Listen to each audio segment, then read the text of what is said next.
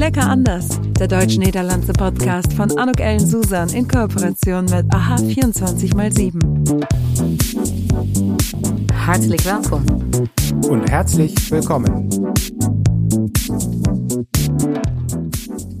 Ein hartelijk welkom und ein herzliches Willkommen zu einer ganz besonderen Lecker anders Podcast-Episode. Denn ich bin heute im Gespräch mit Max van Tongeren. Welkom Max, wat fijn dat wij het eh, met elkaar hier elkaar getroffen hebben en nu het gesprek aangaan. Ja, ik ben ook uh, ontzettend blij dat ik uh, te gast mag zijn. Ik uh, kijk ontzettend uit naar het gesprek. Ja, want wij kennen elkaar nog helemaal niet zo goed. Digitaal wel. Maar misschien ook voor degenen die jou niet kennen. Wil jij je misschien heel kort even voorstellen? Wat doe je? Wie ben je? Ja, ik ben dus Max van Tongeren. ik woon in Warnsveld in de gemeente Zutphen. En ik ben in het dagelijks leven docent en onderzoeker bij Hogeschool Saxion. Daar hou ik me onder andere bezig met uh, onderzoek naar weerbare democratie, maar ook vooral met internationalisering. Zodat, uh, wij zeggen altijd dat we studenten opleiden voor de regio. En ik zie het als mijn persoonlijke taak uh, andere mensen ervan te overtuigen dat die regio niet bij de grens stopt. zodat ze daar ook een gevoel voor ontwikkelen. En nou, tot op heden blijkt dat best goed te gaan, want heel veel studenten komen na zo'n internationale opdracht heel enthousiast terug. Uh, ik hoor het al, volgens mij gaan wij nu echt heel veel te bespreken hebben met elkaar, Max. Want ja, inderdaad, uh, ik heb nu een paar dingen horen zeggen, maar je hebt dus ook Duits, om daar misschien even mee te beginnen, je hebt Duits gestudeerd. Wie kam das? Was hat dich da so angesprochen? Äh, ja, weshalb ich Deutsch studiert habe. Ähm, also ich habe erstmal mit einem Studium Verwaltungswissenschaften angefangen und wollte dann ehrlich gesagt noch nicht fertig sein mit dem Studieren, es hat mir zu gut gefallen. Und dann dachte ich, ach, was könnte man denn. Hast du in Holland studiert? Genau, ja, Holland ich, bin, ich habe in Leiden studiert und äh, nach zweieinhalb mhm. Jahren dachte ich, ach, wäre doch schön, äh, wenn die Studienzeit noch nicht zu Ende wäre. Und äh, habe dann überlegt, äh, was wäre nett und habe dann erstmal Jura und Germanistik äh, noch nebenbei studiert. Das war dann ein bisschen viel, aber da ich äh, von zu Hause aus schon Deutsch äh, gelernt habe, weil ich eine deutsche Mutter habe, dachte ich, ach, dann kann ich äh, mich doch auch ein bisschen der Sprache und vor allem der Literatur widmen. Und äh, das habe ich dann drei Jahre lang äh, mit viel äh, Spaß gemacht. Ja. Also ja, dein Deutsch ist mega, Max. Also wirklich, äh, das ist ja fast wie, ja, wie Muttersprache. Wenn die Mutter Deutsch ist. Ja, also. Wie war das zu Hause? Deutsche Mutter, niederländischer Vater. Da bist du ja genau wie ich. Ja, das ist bei mir genau das Gleiche. Also ich wohne. Ich auf dezelfde Manier groot geworden. Ja, also ich wohne heutzutage nicht mehr genau an der Grenze, aber ich bin tatsächlich auch geboren in Venlo. Ach. Und äh, da kommt man ja nicht drum herum. Ähm, und äh, heutzutage sprechen nur noch wenig Deutsch. Äh, deswegen habe ich schon im Vorgespräch gesagt, ich bin ein bisschen ein Diesel wenn ich einmal im Gespräch bin, dann geht's, aber tagtäglich äh, ist normalerweise alles auf Niederländisch. Also Max, du untertreibst, das geht. Du sprichst super Deutsch. Ik dacht inderdaad toen je net zei van ja, ik weet het nog niet, het, het dagelijkse is het ook niet meer zo. Aber dein Deutsch ist ja super. Also das ist, bist du zweisprachig aufgewachsen? Ja, würde ich fast sagen. Ähm, Ik weet niet of dat nou met opzet was uh, thuis, maar uh, ja, ik hield altijd al van lezen. En op de een of andere manier vond ik Duitse boeken en ook de Duitse taal. Uh, ja, kun je veel meer dingen uitdrukken, veel preciezer, mm. veel mooier wat mij betreft. En nou, sindsdien eigenlijk vooral heel veel Duitse boeken gelezen. En nou, van het een kwam het ander. En als je dan in je studententijd ook nog de kans krijgt gewoon heel veel tijd in je passies te steken, dan is dat mooi. En nu probeer ik dat op een andere manier uh, andere mensen mee te geven. Door in ieder geval die internationale ervaring. Waarvoor je niet altijd heel ver weg hoeft. Uh, vooral niet als je ook voor de regio wordt opgeleid. Op een andere manier mee te geven. Dat is ontzettend leuk. En als je zegt literatuur, eh, wat, uh, heb, heb je een lievelingsboek? Heb je een lievelingsauteur? ja, zeker. Um, das nou, finde ich gespannt. Ja, also es hat ja in der Kindheit alles angefangen. Also da kommen jetzt erstmal ein paar Kinderbücher und ich würde alle ja. Eltern oder bevorstehenden Eltern auch sagen, als jemand, der ähm, unterrichtet, fang so schnell wie möglich an vorzulesen und lass eure Kinder lesen, weil wenn meine Studenten oft eins nicht können oder wollen, ist es lesen. Das ist einfach nur schade. Was Jugendliteratur angeht, bin ich ganz großer Michael Ende-Fan. Also mhm. äh, Momo, äh, aber auch äh, Jim Knopf zum Beispiel oder die unendliche Geschichte. Erwachsene Literatur ist auch wegen dem Studium, bin ich schon eher bei Günter Grass. Äh, und da ist ein großer Unterschied zwischen den zwei, aber alles, was dazwischen liegt. Auch nur ein kleiner, Max, Ja. nur ein kleiner Unterschied. Und äh, wenn man jetzt nicht mit der großen Literatur anfangen möchte, äh, kann ich nur Florian Illis äh, 1913 äh, nur sehr empfehlen, nur wegen des äh, einzigartigen Schreibstils. Also ja. Absolut, ja. Äh, Wie ist das dann, wenn also das finde ich jetzt nochmal spannend, wenn man in den Niederlanden Deutsch studiert? Ja, Blijft het leuk? ja het, is ontzettend leuk. Ik moet aan die rijtjes denken, Max, maar ik heb nooit, een, ik heb nooit Duits in Nederland geleerd. Dus, Nee, ehm, ja, ik, ik wel, eh, maar ik heb het geluk, en dat is ook altijd heel moeilijk uit te leggen aan anderen, ik hoor gewoon of het klopt. ja. Dus eh, ik heb ooit, eh, toen ik nog studeerde, ben ik ook twee keer een half jaar docent Duits geweest. Ik vond het echt verschrikkelijk, want je begint dan in de onderbouw. Je doet eigenlijk niks anders dan alleen die naamvallen steeds herhalen. En ik denk, ja, op deze manier gaat ook helemaal niemand dit leuk vinden. Ehm, ja, is eerlijk is dat zo. Terwijl het jammer is, want er zitten heel veel mooie dingen achter. Ik moet wel eerlijk zeggen, na mijn eh, studie, want dat is cultuur, taal en literatuur. Nou, taal was een moedje. Want het is deels taalverwerving, maar deels ook welke eh, delen van je keel zet je open als je bepaalde klanken maakt. Nou, dat had niet per se mijn interesse. Eh, ja, en als je dan in, in Nederland Duits studeert, dan heb je heel inhoudelijke discussies over die literatuur. En dat is ontzettend leuk. Ehm, maar je merkt wel dat er, dat is er en dat blijft er. Er is gewoon een heel groot verschil tussen alle studenten, hoe goed ze al Duits beheersen. Ehm, ook aan het eind van de studie. Eh, maar wat wel fijn is, een deel van je studie moet je ook in het buitenland eh, doorbrengen. Dus ik heb ook een half jaar eh, aan de FU in Berlijn gestudeerd. En dat was wel ook een hele mooie kennismaking met een iets andere, nou ja, zal ik zeggen, arbeidsethos van studenten. Want er werd in Leiden wel hard gewerkt, maar Duitse studenten moeten vaak een paar semester, Wartesemester haben sie quasi. Und ich glaube, das sieht man auch in der Motivation, weil wenn der ähm, Lehrer dann sagt, okay, nächste Woche äh, in, in so einem Fach, es hieß damals radikale Aufklärung, also äh, Philosophie, äh, da hieß es äh, jetzt 400, 500 Seiten lesen bis zur nächsten Woche und das war nur einer der drei oder vier Fächer im Semester und alle haben es gelesen, also das habe ich in, äh, in den Niederlanden noch nicht miterlebt, also das ist schon ein anderes Level. Aber Ist das die. Gehorsamkeit, Max? Ist das, dass man irgendwie, äh, es wird gesagt, also tut man's, man stellt es nicht in Frage. Ist de Nederlander wat stouter, de student? Nou, Of hier- meer voor party? Hier en daar wat gemakzuchtiger, misschien. Ähm, jetzt aber auch so, also in, in, in Deutschland studieren ist auch um einiges günstiger. Also ich glaube auch niederländische Studenten, sehe ich auch bei meinen eigenen Studenten, die haben viel mehr zu tun, auch neben dem Studium, um es überhaupt sich leisten zu können. Also, ja. Ja, ja. Ähm, und dann bist du, in, du hast gerade gesagt, hast du das ähm, äh, ähm, in, in Berlin äh, auch äh, studiert. Maar je hebt ook een half jaar, äh, als ik het goed begrepen heb, als stagiair bij de ambassade in Berlijn gewerkt. Heeft Berlijn jou aangesproken? Ja, ja, Ben ontzettend. je blijven hangen of Ja. ben je terug omdat het zo leuk was? Ja, ik, heb mijn, eh, ik haalde eerst mijn bachelor bestuurskunde, waar ik nu ook in werk. En, en later mijn bachelor Duits een jaar later. En eh, toen heb ik nog een master bestuurskunde gedaan. En toen dacht ik, ja, het is toch ook wel nog wel leuk om een keer terug te gaan naar Berlijn. Want ik had toch mijn, mijn hart verloren aan die stad. Ehm, en vooral ook aan het culturele aanbod daar. is fantastisch. En eh, toen heb ik iets gedaan wat ik ontzettend eh, iedereen afraad. Namelijk alles op één paard gewet. En gezegd, eh, nou eh, weet je wat, ik heb bestuurskunde gedaan. En ik heb Duits gestudeerd. Dus ik ben echt de ideaal kandidaat voor die stage. Dus ik heb op één stage gesolliciteerd. En nou, dat is bij buitenlandse zaken willen veel mensen stage lopen. En zeker als het om Parijs of Londen of de EU of Washington of Berlijn gaat. Het zijn hele populaire plekken.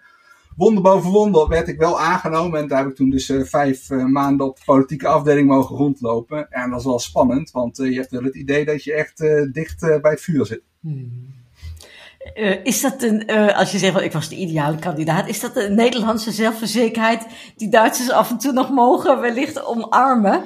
Nou, ik denk dat het een soort eh, combinatie van eh, Leidse brani en eh, zelfoverschatting was. Wat je dan nog moet leren voordat je echt gaat werken.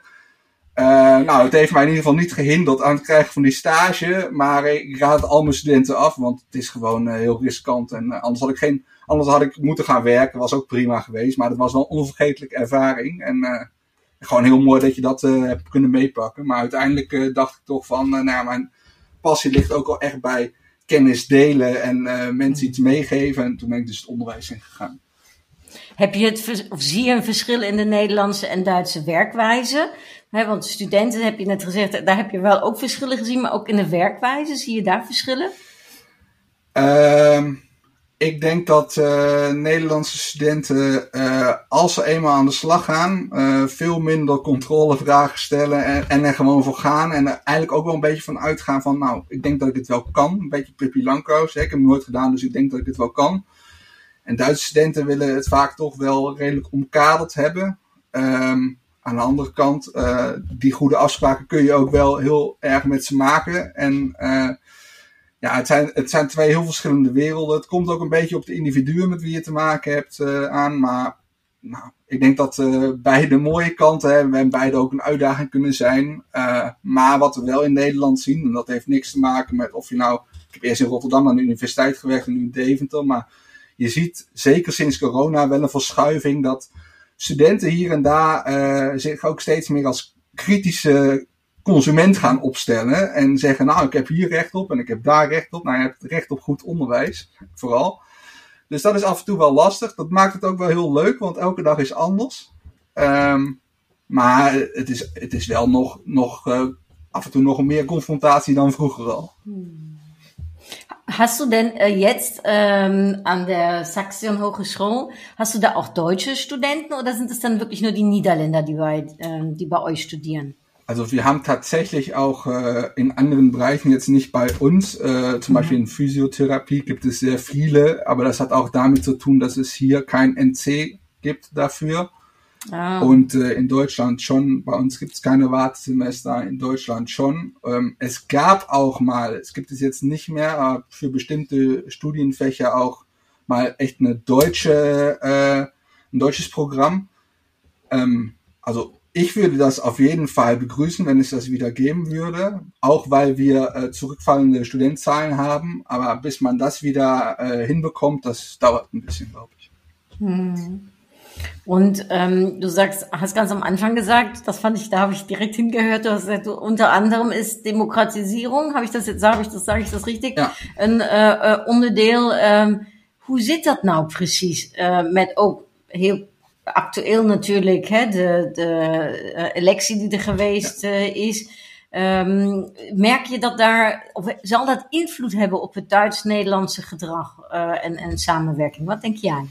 Nou, ik denk op de relatie Nederland-Duitsland niet zo heel snel, behalve misschien in de grensregio. Want wat, wat heel apart is, is dat twee van die leiders van die grote partijen die nu aan het formeren zijn, dus zowel Geert Wilders als Pieter Omtzigt, die komen natuurlijk uit de grensregio. De ene uit Enschede, de andere uit Venlo. En die zouden ook allebei, denk ik, logischerwijs moeten zien wat voor ontzettende verrijking en ook economische kansen dat biedt. Dus culturele verrijking en economische kansen om niet met de rug naar de grens te gaan staan, maar juist met open armen kijken hoe je elkaar kunt versterken.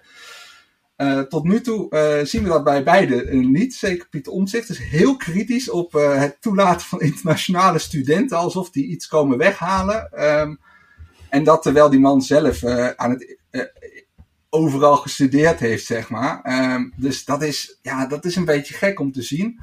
Ja, bij de hogeschool, dat, dat weet niet iedereen, maar bij de hogeschool wordt er ook aan wetenschap gedaan. We proberen het wel mm-hmm. toepasbaar te maken, dus ook wat heeft de maatschappij daaraan. En ik doe dat binnen de vakgroep of het lectoraat, zoals we het noemen, weerbare democratie.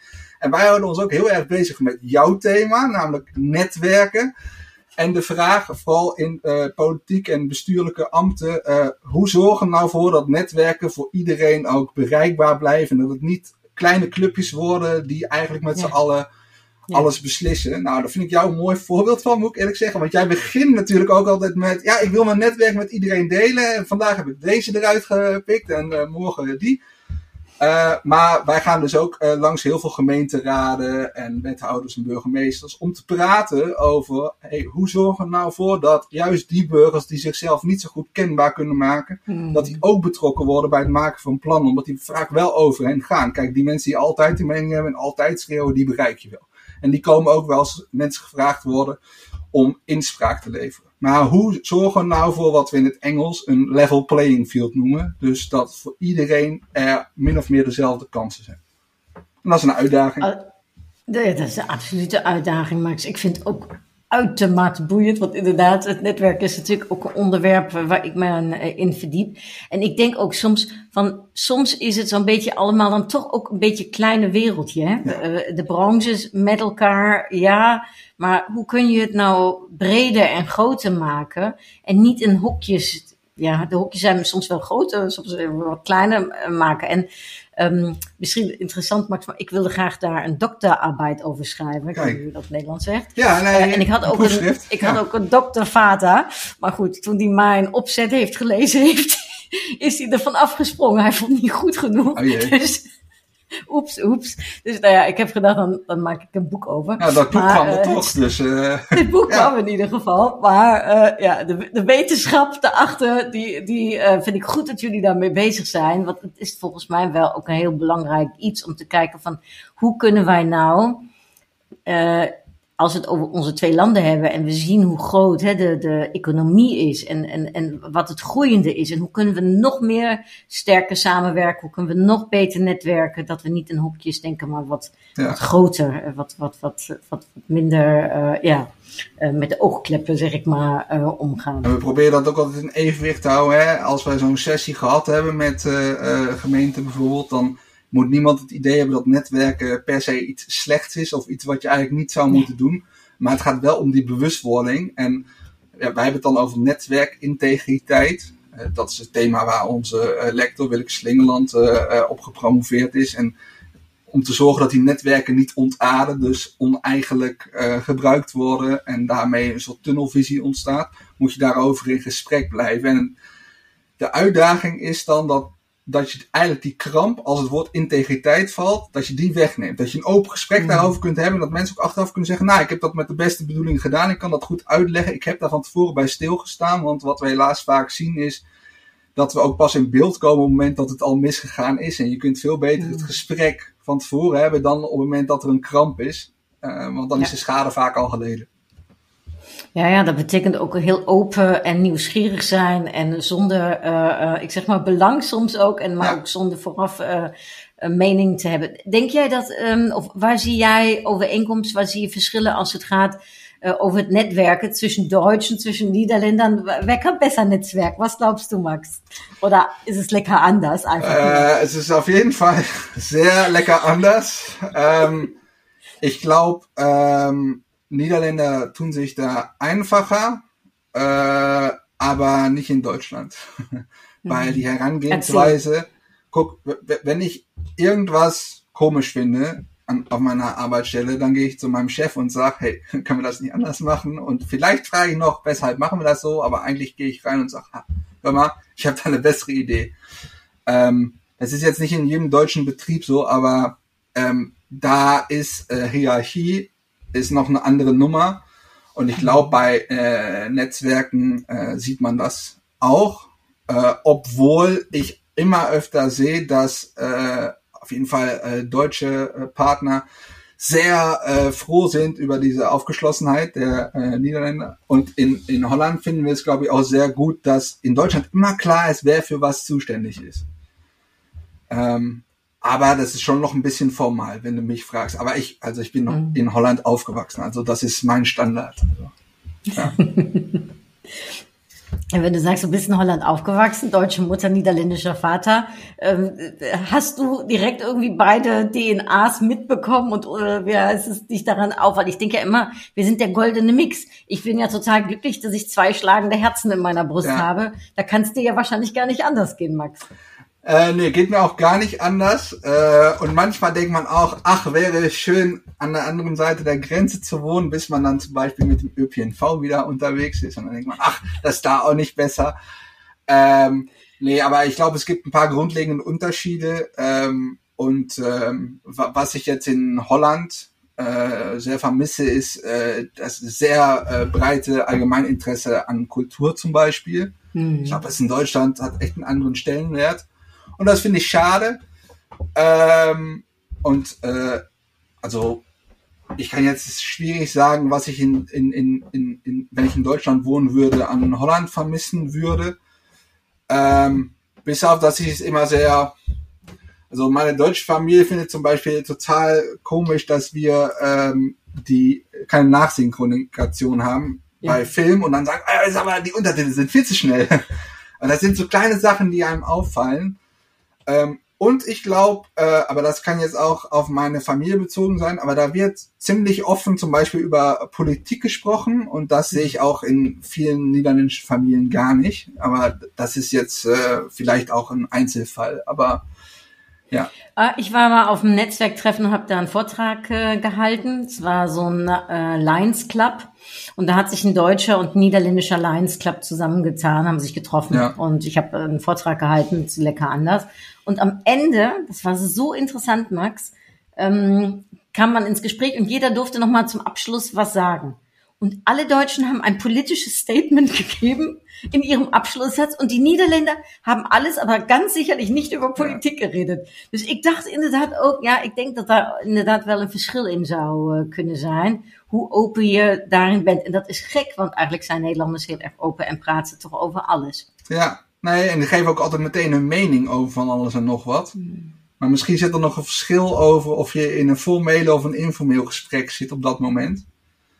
Ja, geen idee. Ik, ik zou het wel fijn vinden als, als we daar iets opener eh, over zouden praten. Ook omdat veel dingen dan bespreekbaar worden. En vaak zie je dat op het moment dat je even achter eh, één uitspraak even wat doorpraat, dat je veel dichter bij elkaar zit dan je zou denken. Want ja, vanuit mijn vakgebied, dat is wel een van de grote zorgen, is dat die verschillende lagen van de samenleving eigenlijk elkaar niet meer bereiken en met de rug tegen elkaar toe, naar elkaar toe staan en vooral naar elkaar aan het schreeuwen zijn. Want in welke groep je ook zit, je hebt altijd de neiging om te denken, ehm, met de rest gaat het net zoals met mij. Maar dat is helemaal niet waar. Maar als je die anderen helemaal niet kent of niet weet te bereiken, is het ook heel moeilijk om je daar een goed beeld van te scheppen. Nou, dat vind ik heel spannend wat je zegt.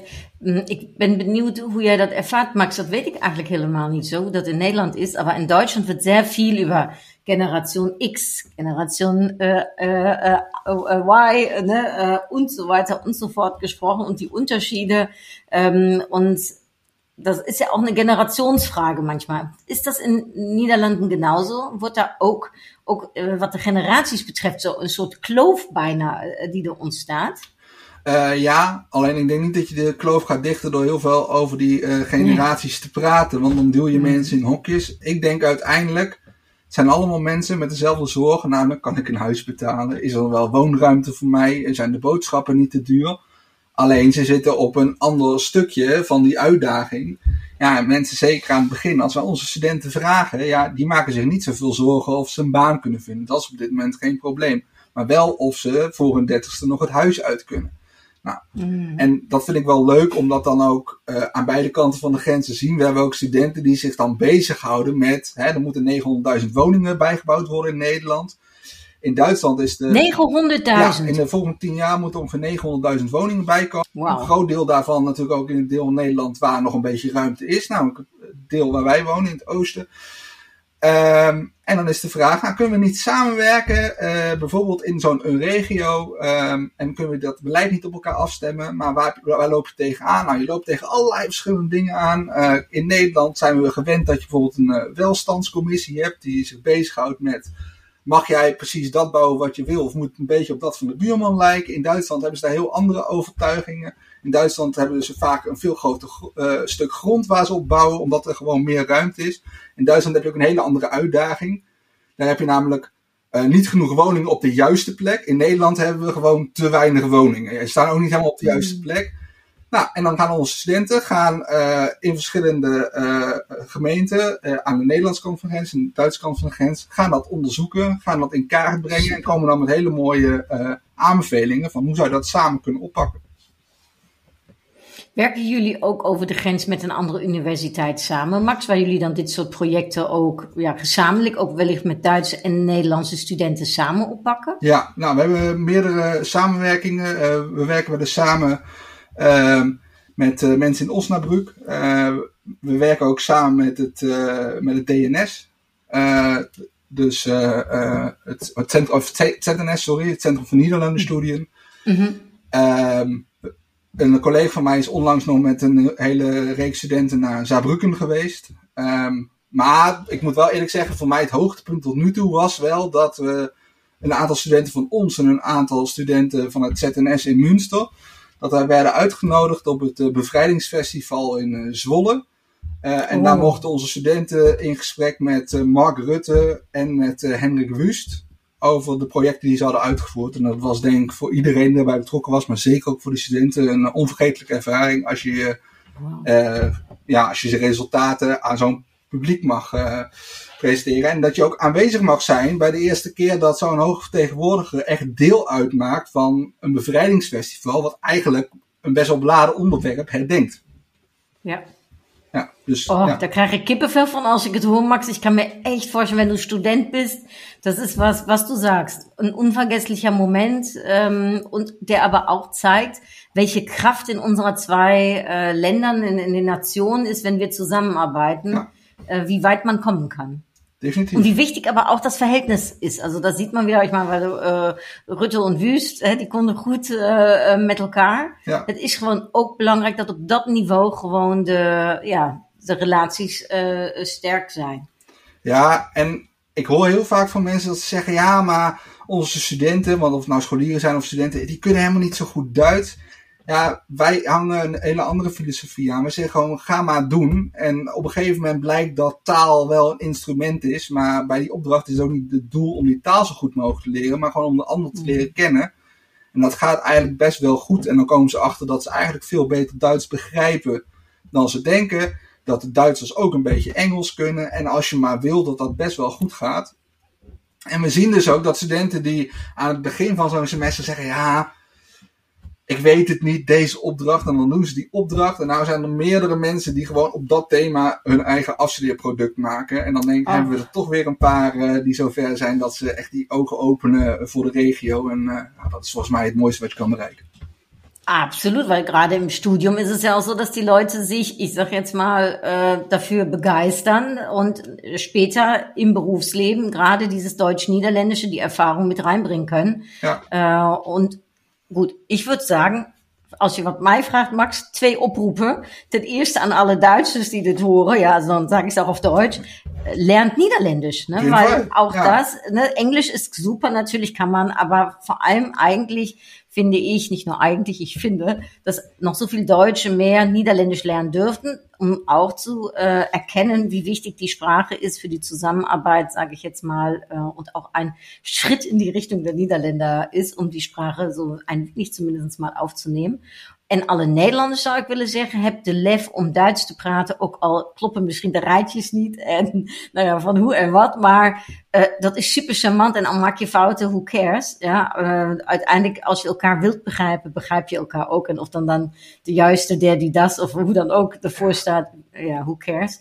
Um, ik denk zelfs dat die fouten maken, dat dat heel erg charmant overkomt. Uh, en dat je daardoor nog extra kunt winnen. Dus gewoon geen angst hebben om die taal te spreken. Over het algemeen hebben Nederlanders volgens mij sowieso al een 6-0 voorsprong. Want ze hebben en een schattige taal en ze hebben een koningshuis en ze zijn direct. Dus eigenlijk alle Duitsers die ik tegenkom vinden dat fantastisch. Ik zou nog wel één oproep willen toevoegen aan wat jij net zei. Dat is namelijk um, voor alle mensen die niet weten wat ze willen worden of daar plannen voor hebben.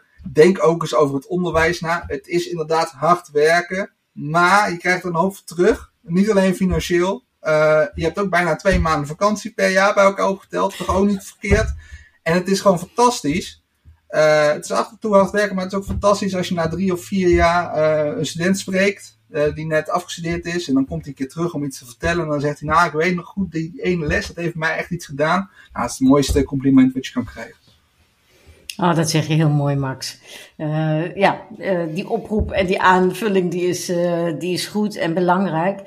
misschien mag ik jou wat vragen, want ik geef inderdaad binnenkort een lekker anders voordracht aan een leraraustausch. Also Duitse leraar en Nederlandse leraren komen bij elkaar. En ik mag een lekker anders voordracht geven. Wat denk jij, wat, en ik ga jouw naam dan ook benoemen, Max.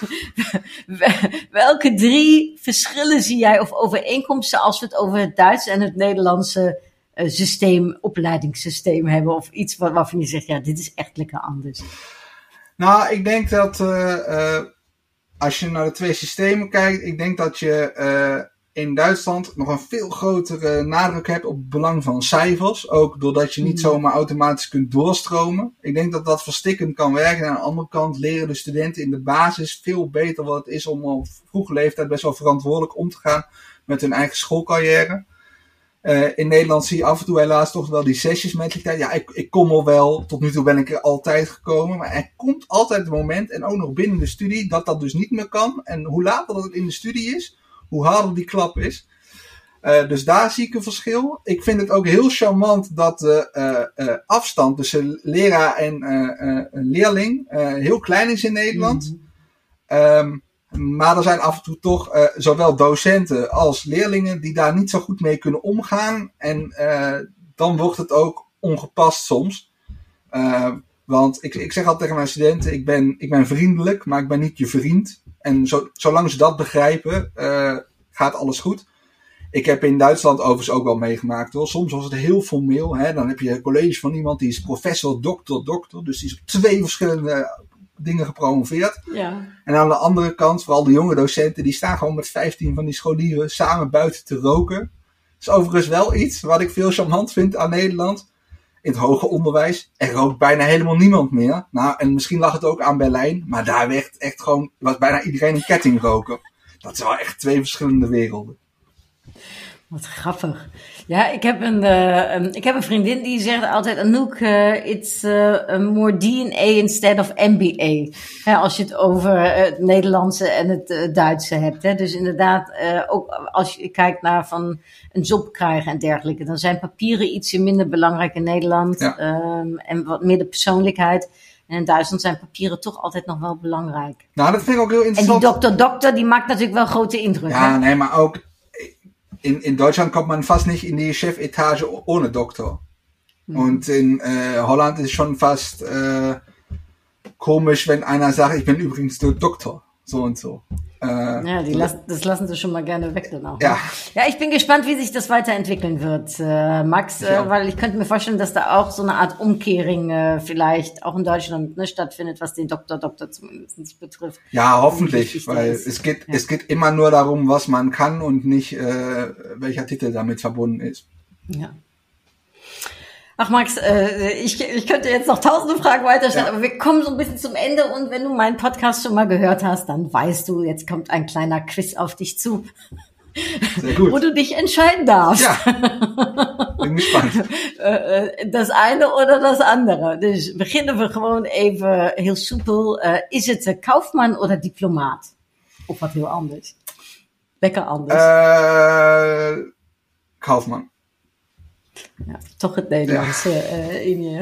Um, en is het uh, de Nederlandse zee of zijn het de Duitse bergen? De, de Duitse bergen. Ik ben met een je, Oost, half Oostenrijkse samen, dus ik, ik, moet dit nu zeggen. ah, oké. Okay. Dus het is niet, het is niet Winterberg. Nee, nee, het is wel echt of de Dolomieten of de Alpen of nee. Maar uit overtuiging ook echt de bergen, ja. Oké. Okay. nee, dan, dan is ja goed. Ja, oh, daar komt nog een Oostenrijkse uh, nog erbij. Ja, dat, ja. dat maakt het ja. heel speciaal. Ja, voel je je Europees, voel je je Nederlands of voel je je Duits, Max? Wat voel je je? Oh, dan gaan mijn studenten gaan dit niet leuk vinden. Maar uh, nee, ik voel me uh, steeds vaker ook toch wel heel erg Duits. maar ik denk toch bovenal Europees. Ja. Ik, ik denk ook dat de verschillen veel kleiner zijn dan we af en toe doen voorkomen. Ja. Daarom ook lekker anders. Ja. Hè? Uh, kaas of worst? Uh, worst. Heb je een bepaalde worst waar je van houdt? Teewurst. Ah, oh, ja. lecker. Gibt's äh, hier nur sehr selten, aber ja. Habe ich in der Kindheit viel gegessen. Jetzt, wo du das sagst, schon lange nicht mehr, aber als Kind hat man immer so Brote geschmiert bekommen mit ja. Teewurst. Du auch? Ja, bei Oma immer. ja, bei Oma? Ja. Wo hat Oma gewohnt? Oma wohnt immer noch äh, und oh, auch noch schön. alleine. Äh, Oma ist äh, Jahrgang 35, aber wohnt noch stolz alleine im Ruhrgebiet. Also äh, schöne Grüße wow. nach Recklinghausen. Ach, wie schön nach Recklinghausen. Ja. Ach, wie toll. Ja. ja, also Groetjes an der Oma ja. und an die Teewurst. Genau. Und dann ja äh, äh, Kuchen, also da wir jetzt über Omas reden hier mal. Ich weiß nicht, ob deine Oma auch einen guten Kuchen machen kann. Ja. Ja? Was macht sie für einen? Hat sie eine Spezialität? Äh, ja, Jensen-Torte. Oh, das kenne ich nicht. Was ist das? Ja, das ist mit äh, Mandeln, äh, mit äh, sehr viel Sahne und mit frischen Früchten und dann äh, mit äh, doppelt gebackenen Mandelboden. Also ist, äh, ja und sehr guter Käsekuchen gibt's auch da. Also, Ja, Okay, also wenn du es kannst, Max, und das Gericht, äh, Rezept äh, kannst, dann tue ich das in die Shownotes von Omas Kuchen. Ich glaube, da muss ich mit meiner Mutter verhandeln, aber ich äh, tue mein Bestes. ja. Also die, die das jetzt hören, werden das Ergebnis Genau. in den Shownotes sehen. Steckt da das Rezept oder nicht? Wir verraten es an dieser Stelle jetzt noch nicht, aber wenn es on air geht, dann ist es deutlich, ob äh, Oma verrät oder nicht, was das Rezept ist. Ähm, dann sag ich Omas Kuchen oder Poffertjes. Ich kann mir Ja, vorstellen, also, ich verstehe die Frage nicht. Natürlich Omas Kuchen. Ja. Ja, das war klar. Und dan zum Schluss natuurlijk die Frage die immer zum Schluss komt. Nederlands of Duits elftal. En zeker in jouw geval, Max, ben ik nu heel benieuwd wat jij gaat zeggen. Ja, also ganz ehrlich, also wir haben schon vier. Also äh, nee, definitiv äh, die Nationalelf. Ja, die Mannschaft. Die Mannschaft. Ja, das findet mein Vater immer sehr schlimm, äh, weil er hat noch keinen äh, Weltmeister-Titel, äh, aber wir haben schon vier. Also. Ja, So, dan Grüße an den Papa auch noch.